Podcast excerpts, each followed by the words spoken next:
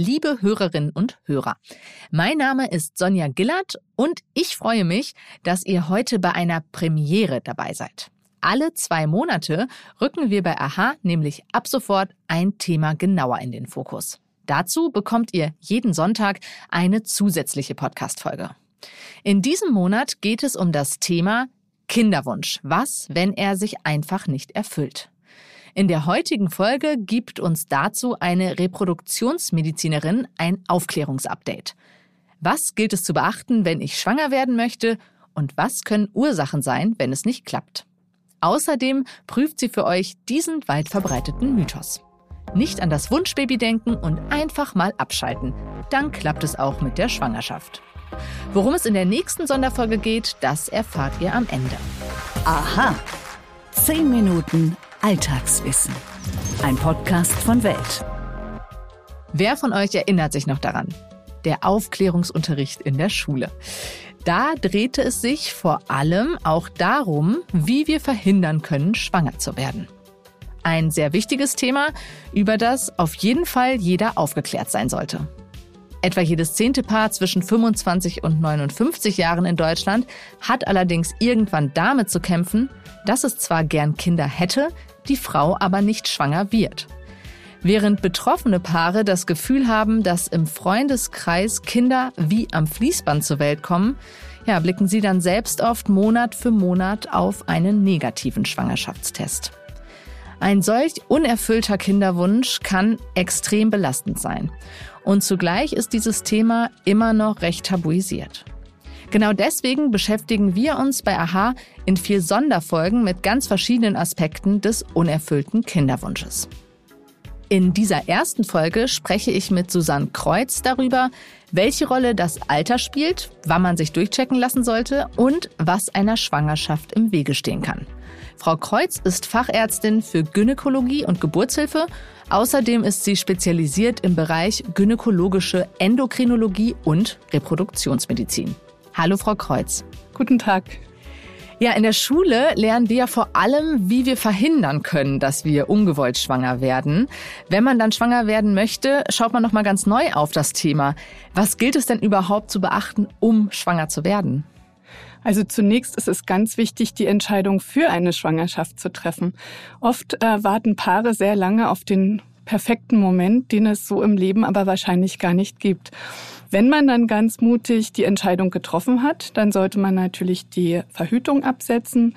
Man kann sich einmal bei der Gynäkologin vorstellen, den Impfpass mitnehmen und schauen, ob die schützenden Immunitäten für Windpocken und Röteln vorhanden sind, ob ein halbwegs aktueller Krebsvorsorgeabstrich vorliegt und dann wird auch die Empfehlung für Folsäure ausgesprochen. Folsäure ist ein Vitamin, was einen nicht besser schwanger macht, aber was das Risiko für Spaltfehlbildung, wie zum Beispiel den offenen Rücken, bei dem Kind vermindert. Was gilt es denn jetzt abseits des Check-ups noch zu beachten, wenn man schwanger werden will? Also ganz, ganz wichtig ist natürlich, dass man regelmäßig Geschlechtsverkehr hat. Ich beobachte häufig, dass mit Absetzen der Pille sofort eine Zyklus-App installiert wird und Ovulationstests in der Apotheke gekauft werden, um auch hier wieder den ganz perfekten Zeitpunkt für den Geschlechtsverkehr zu erwischen. Dabei muss man aber wissen, dass Spermien ein paar Tage im Körper der Frau überleben können und bei regelmäßigem Geschlechtsverkehr von zwei bis dreimal die Woche der Eisprung eigentlich gar nicht verpasst werden kann. Und das ist vielen Paaren gar nicht so klar. Das Alter von Frauen, die entscheiden, schwanger werden zu wollen, das ist gestiegen in den letzten Jahren. Durchschnittlich sind Frauen beim ersten Kind in Deutschland 30,2 Jahre alt.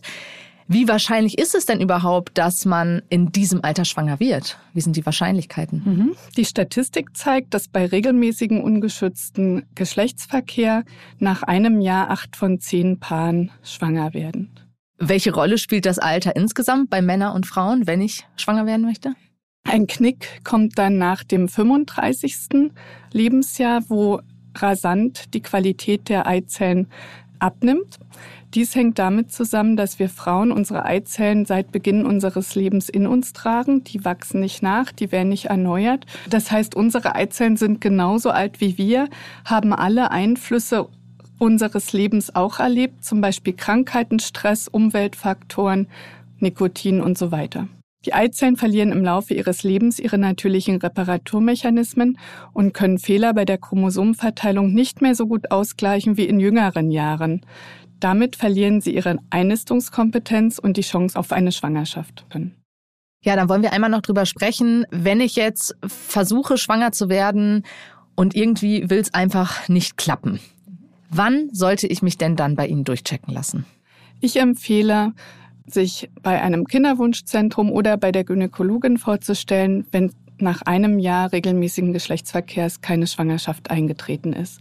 Anders ist es, wenn man bereits weiß, dass einschränkende Faktoren vorliegen, wie zum Beispiel die Endometriose oder seltene oder fehlende Eisprünge, dann macht es natürlich Sinn, sich schon eher zu melden. Wenn die Frau bereits über 35 Jahre alt ist, sollte man sich nach sechs Monaten äh, bereits bei einem Experten vorstellen, um eine Diagnostik durchzuführen. Vielleicht einmal ganz kurz der Blick darauf, wer wendet sich an Sie? Was sind es für Paare, die auf Sie zukommen?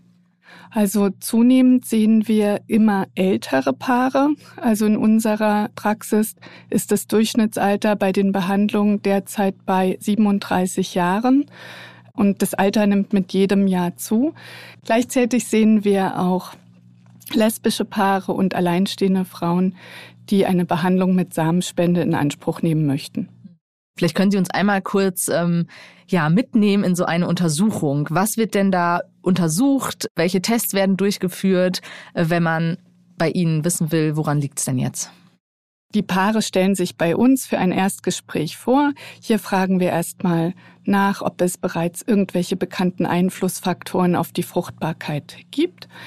Dann werden wir zu zwei verschiedenen Zykluszeitpunkten eine Blutentnahme bei der Frau durchführen. Ich werde die Frau bitten, sich einmal für einen Ultraschall zu melden. Das mache ich gerne kurz vor dem Eisprung. Da kann man sehen, wie die Gebärmutter geformt ist, die Schleimhaut aufgebaut ist. Man kann einen Blick auf die Eierstöcke und auch auf die Eizellreserve werfen.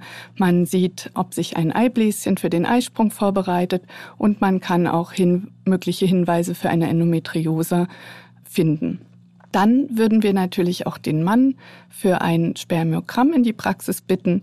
Hier werden die Spermien unter Mikroskop nach Menge, Beweglichkeit und Form beurteilt.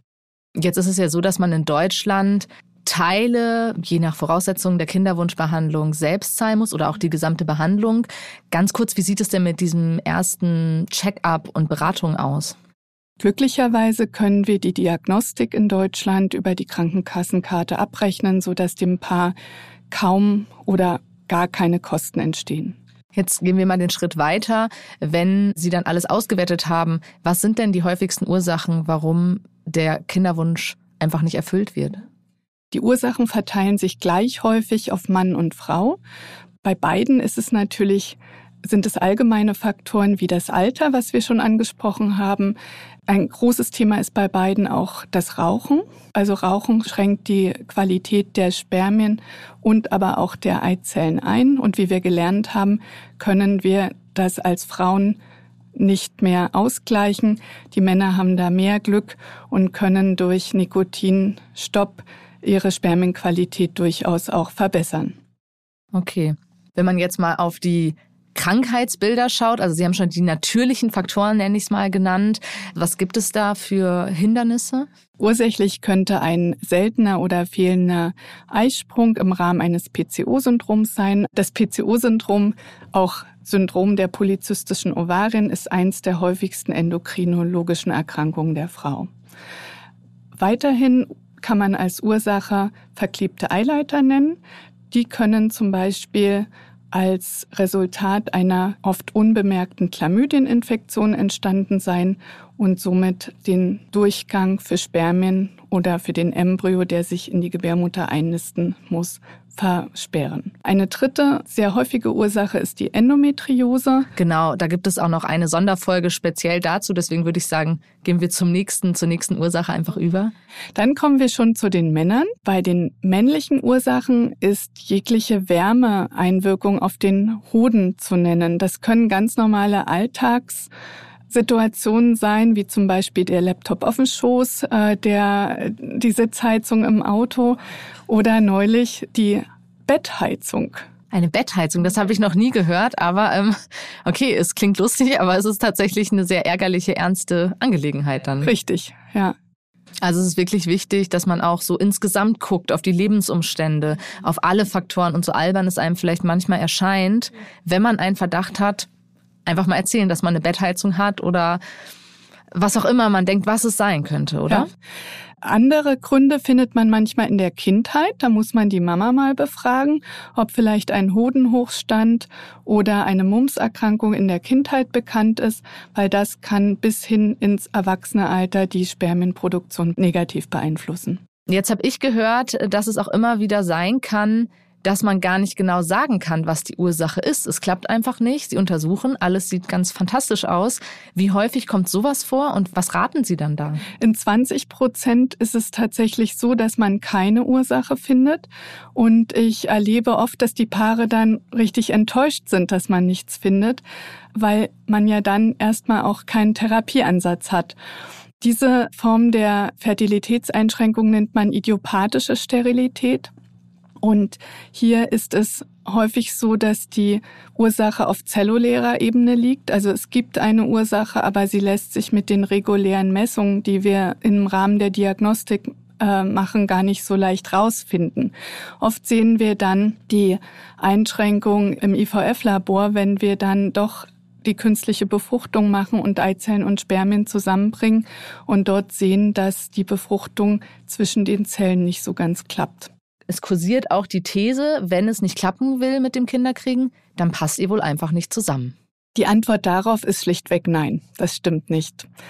Eine seltene Ausnahme bilden versteckte Erbkrankheiten, die man unbemerkt in sich trägt. Und wenn nun zwei dieser Gene aufeinandertreffen, kann das natürlich Auswirkungen auf die Entstehung einer Schwangerschaft haben. Aber wie ich schon sagte, ist das sehr, sehr selten. Stimmt das wirklich? Mythos oder Wahrheit? Wenn man einfach aufhören würde, daran zu denken, dass man unbedingt schwanger werden möchte und sich einfach nicht mehr so stresst, dann wird es endlich klappen. Was ist da dran? Frau Gilleiter, sprechen Sie tatsächlich einen der häufigsten Mythen der äh, Reproduktionsmedizin an.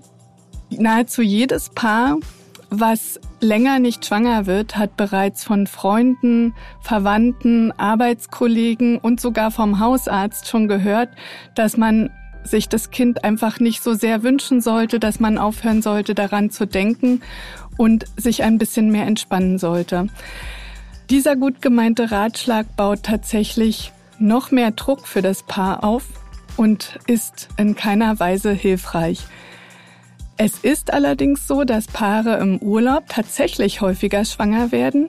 Das hat aber eher damit zu tun, dass man häufig eine gute Zeit miteinander verbringt und einfach regelmäßiger Geschlechtsverkehr hat. Also in meinen Gesprächen mit den Paaren spreche ich diesen Punkt auch ganz aktiv an, auch wenn das Paar es von sich aus nicht thematisiert, weil es für die meisten Paare wirklich ein ganz enormer sozialer Druck ist, der da entsteht der nicht zuträglich ist für das ganze Thema. gleichzeitig ist es aber natürlich auch schwierig für Angehörige, Freunde mit diesem Thema umzugehen und viele wissen nicht genau, wie kann ich helfen, was kann ich sagen. Und ja, vielleicht ist ein guter Rat der, einfach zu fragen, was kann ich tun? Wie kann ich dich unterstützen? Und einfach zuzuhören. Vielen Dank, Frau Kreuz. Bitteschön, sehr gerne. Das war die Gynäkologin und Reproduktionsmedizinerin Susanne Kreuz. Damit endet auch schon die erste Sonderfolge unseres AHA-Themen-Specials Kinderwunsch, was, wenn er sich einfach nicht erfüllt. Am nächsten Sonntag hört ihr dann die zweite von vier Sonderfolgen und dann geht es um die männliche Fruchtbarkeit. Meine Kollegin und mich interessiert natürlich, wie euch dieses Special gefällt. Schreibt uns doch gern eine E-Mail dazu an wissen.welt.de. Wir suchen auch immer nach neuen Alltagsfragen und Themen, zu denen ihr die Antwort haben möchtet. Gern per E-Mail oder auch per WhatsApp. Die könnt ihr gern unter dem Stichwort AHA an folgende Nummer senden. 0170 375 3558. Die Nummer stelle ich auch noch in die Show Notes und in den Beschreibungstext zur Folge. Damit ihr die nächste Special-Folge nicht verpasst, abonniert Aha gern auf den Podcast-Plattformen. Und wenn ihr uns eine wirklich riesige Freude machen mögt, dann hinterlasst doch gern bei Apple, Spotify und Co. eine positive Bewertung für Aha. Mein Name ist Sonja Gillard. Bis zum nächsten Mal.